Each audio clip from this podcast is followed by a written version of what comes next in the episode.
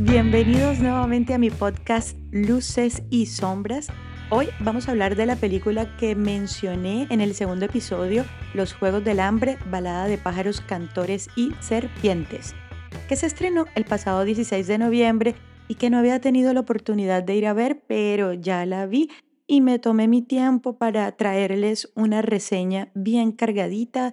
Vamos a hablar de la trama, de la dirección, de la actuación, de la música.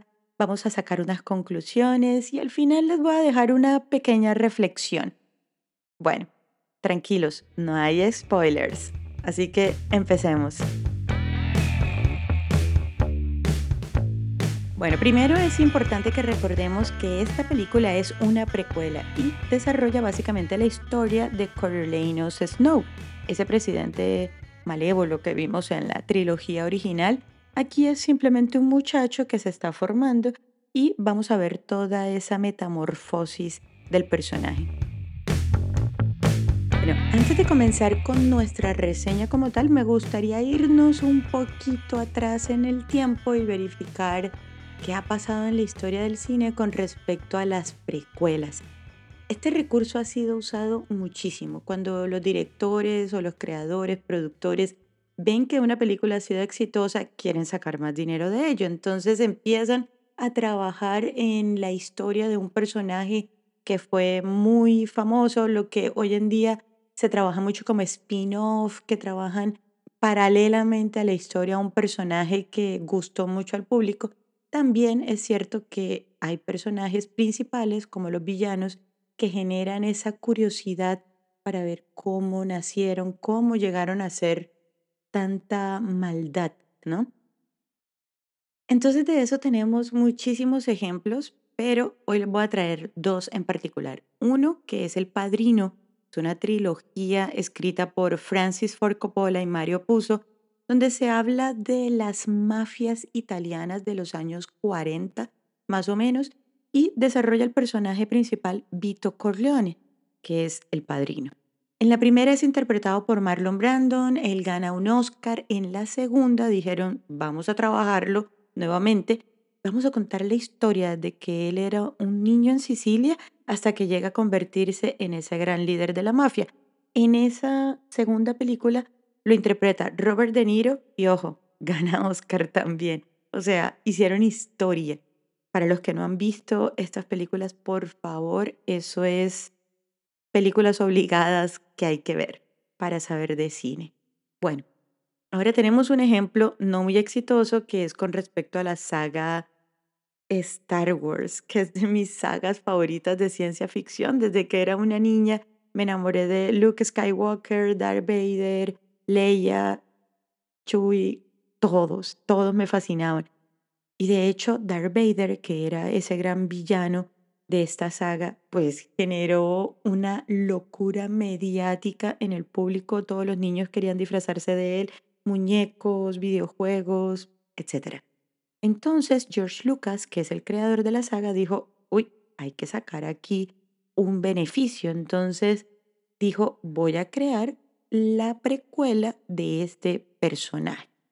Ahora, las películas originales las lanzan en los años 70 más o menos con Nueva Esperanza, pero les cambia el nombre y les dice que son ahora episodio 4, 5 y 6 para poder crear las precuelas basadas en la historia de Anakin Skywalker y trabajarlo en los episodios 1, 2 y 3. La verdad, no fueron el éxito que se esperaba realmente fueron un fracaso para la franquicia, pero ahí están.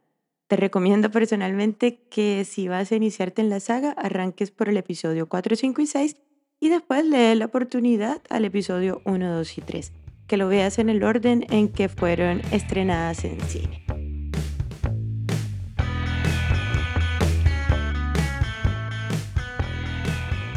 Entonces, teniendo en cuenta eso, Tienes que saber que Balada de pájaros, cantores y serpientes nace como una oportunidad de sacarle más dinero a un personaje que nos gustó muchísimo a todos, ese gran presidente Snow. Entonces, Susan Collins vio una oportunidad con este villano que a la gente le encantó y decide escribir la novela en el año 2019 lanza el libro en el 2020 y se la ofrece al director Francis Lawrence diciéndole, bueno, ¿te parece si trabajas conmigo para hacer esta precuela? Claro, ellos ya habían trabajado juntos en la segunda, tercera y cuarta película de la trilogía original. ¿Por qué digo trilogía? Porque las últimas dos se supone que son una sola dividida en dos partes. Entonces el director le dice que sí, obviamente vamos a trabajar, pero si vamos a hacer esto, lo vamos a hacer diferente a las anteriores. Ahora, si no conoces la saga de Juegos del Hambre, no necesitas verte la trilogía original para entender esta precuela, pero sí te recomiendo que te veas primero las anteriores para que te puedas enamorar de la historia, entiendas de qué se trata y por qué todos amamos a los Juegos del Hambre y por qué esta película es tan importante.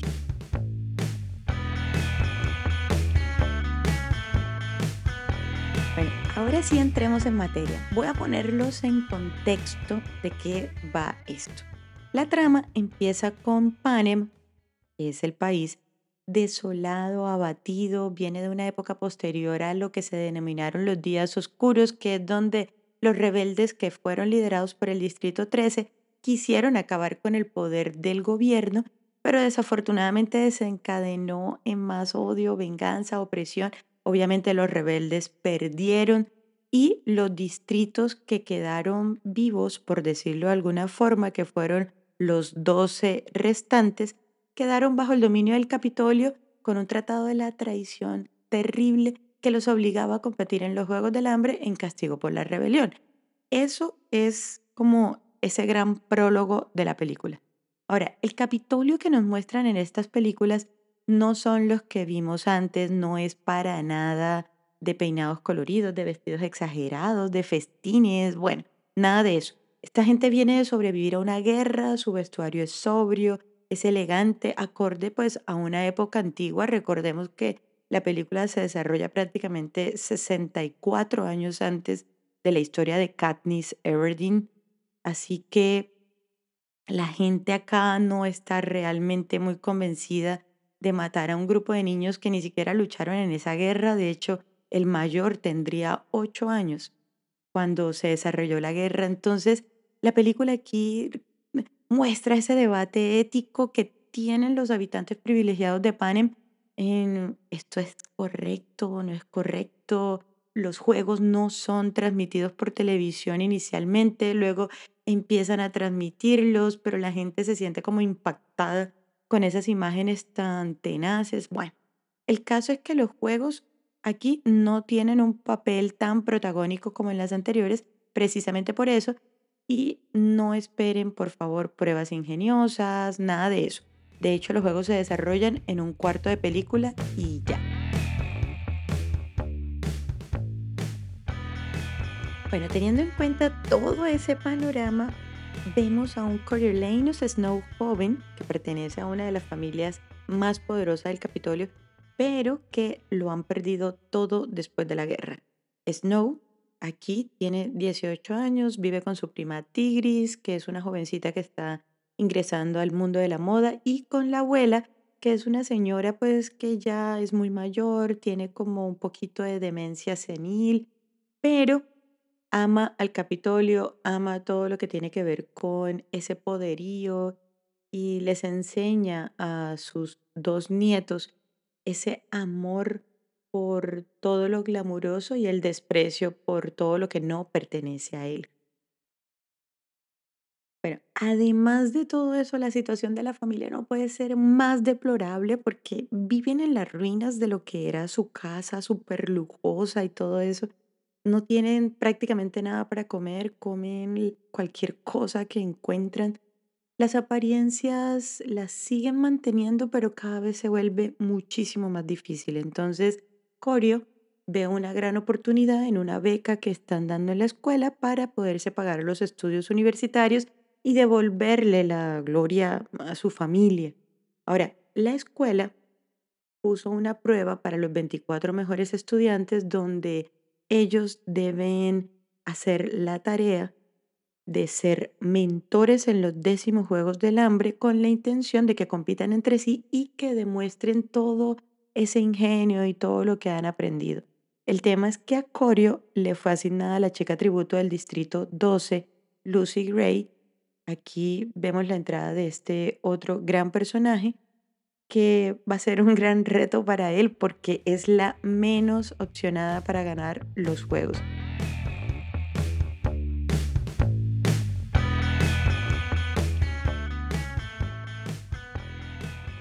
Bueno, todo eso era en cuanto a la trama. Ahora, hablando ya de la dirección, tenemos a un director, Francis Lawrence, que ha trabajado previamente con la trilogía y conoce muy bien al fandom. Entonces, nos regala unas conexiones con la trilogía original espectaculares que los fans lo van a reconocer de una. Lo bueno es que no cae en el típico fanservice, que eso me parece súper importante. Entonces, en cuanto al hilo conductor, lo va llevando a muy buen ritmo, te mantiene conectado, son dos horas y cuarenta de película, pero no te das cuenta.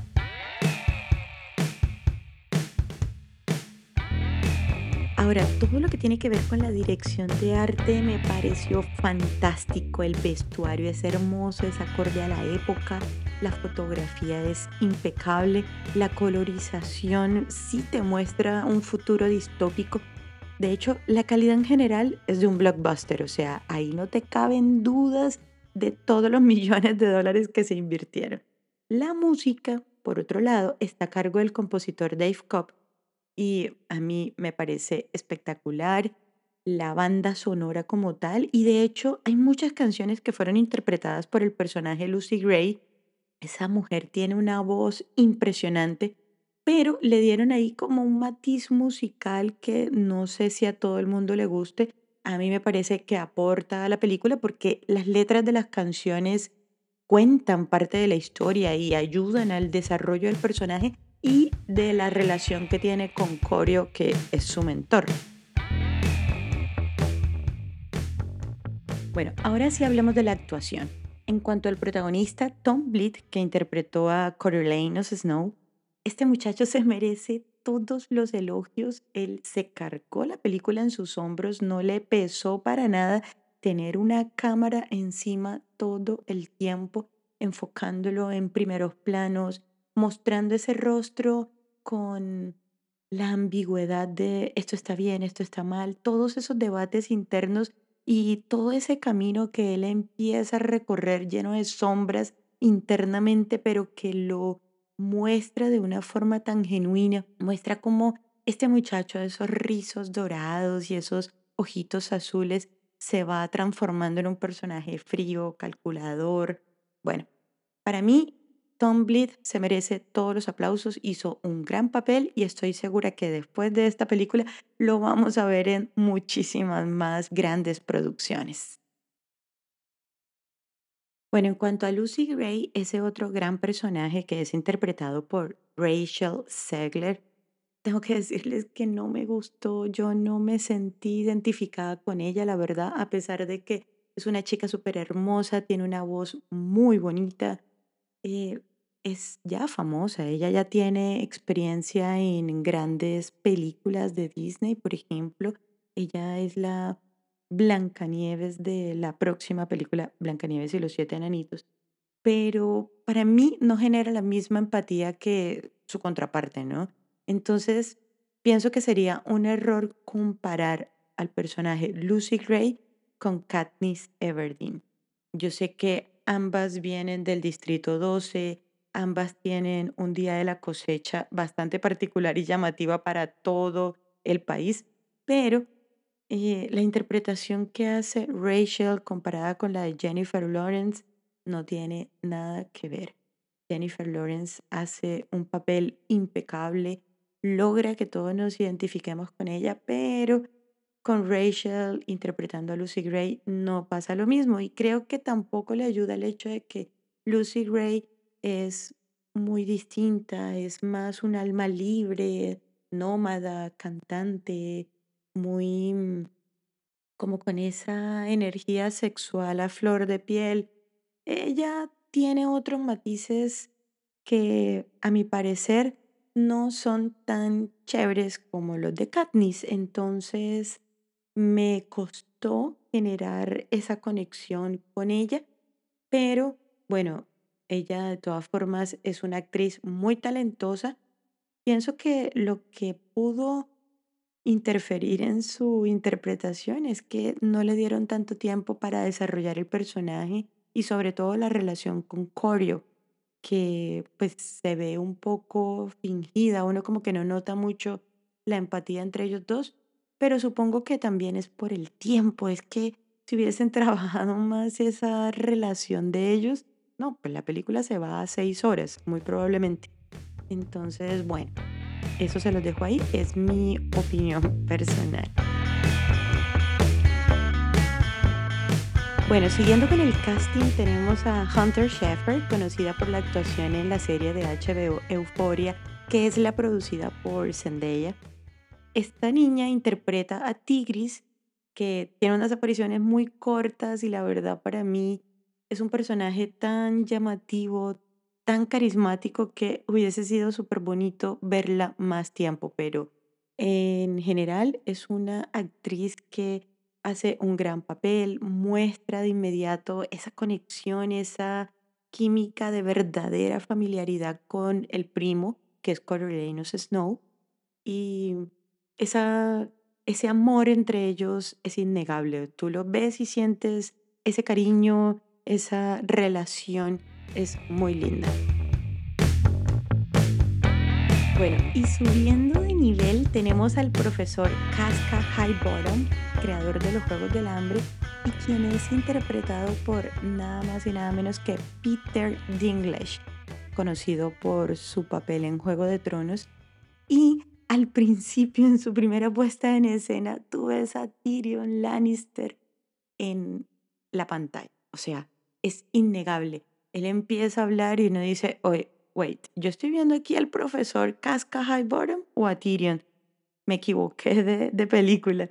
Entonces él empieza como a luchar por separar los dos personajes. Finalmente lo logra. De hecho, tú te terminas creyendo la historia de que el man es un decano en la escuela. Lo interpreta súper bien.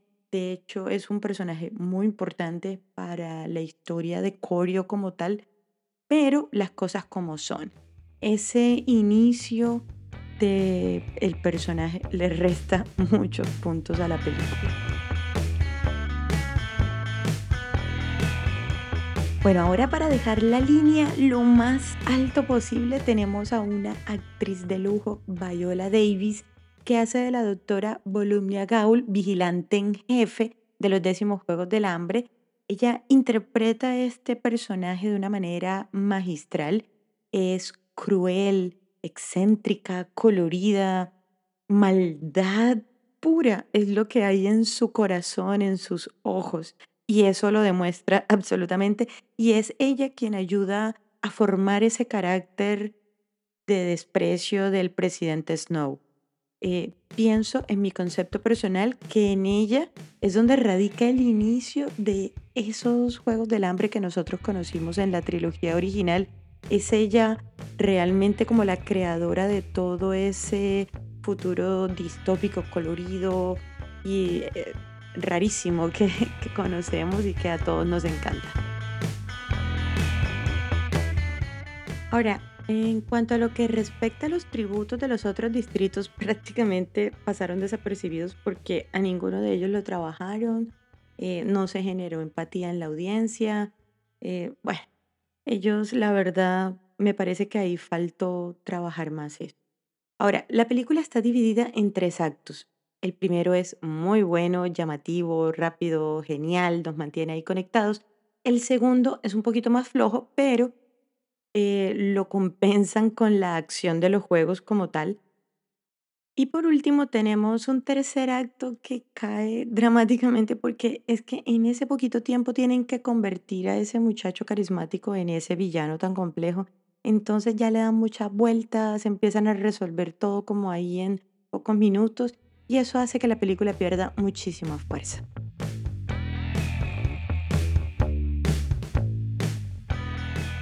Bueno, para mí que soy fan de la saga original, la película vale absolutamente la pena. Hay que verla, me gustó, me la disfruté de principio a fin, me entretuvo en sus más de dos horas y media, o sea, eso ya es muchísimo. Y de hecho quedé con ganas de más.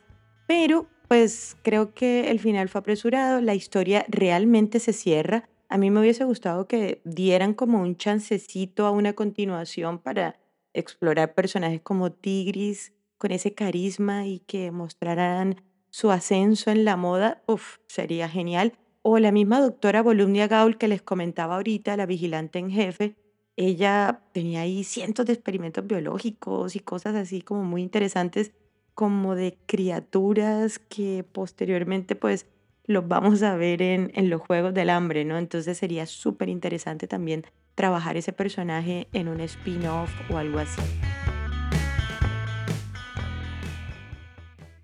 Bueno, definitivamente para mí, después del Juego del Hambre en llamas, ninguna de las demás películas le ha dado la talla. Esa película dejó la línea muy alta, fue la mejor adaptación, fue la que mejor captó esa conexión entre el capitalismo y el autoritarismo de derechas con una agudeza, con unas descripciones y una forma tan incisiva de mostrar la guerra, la desigualdad, la pobreza, hizo que nos identificáramos con ese grupo rebelde, que nos sintiéramos apoyados por un grupo que estaba sufriendo la opresión del gobierno. Entonces fue espectacular. Ahora, en la balada de pájaros, cantores y serpientes nos muestran el otro lado de la moneda. El punto de vista desde la clase dirigente, desde toda esta gente privilegiada que vive en el Capitolio y eso es impactante porque te hace pensar, espera, yo me identificaba con el grupo rebelde, pero esta gente hace cosas que suceden en nuestra sociedad. O sea, yo realmente de qué lado estoy.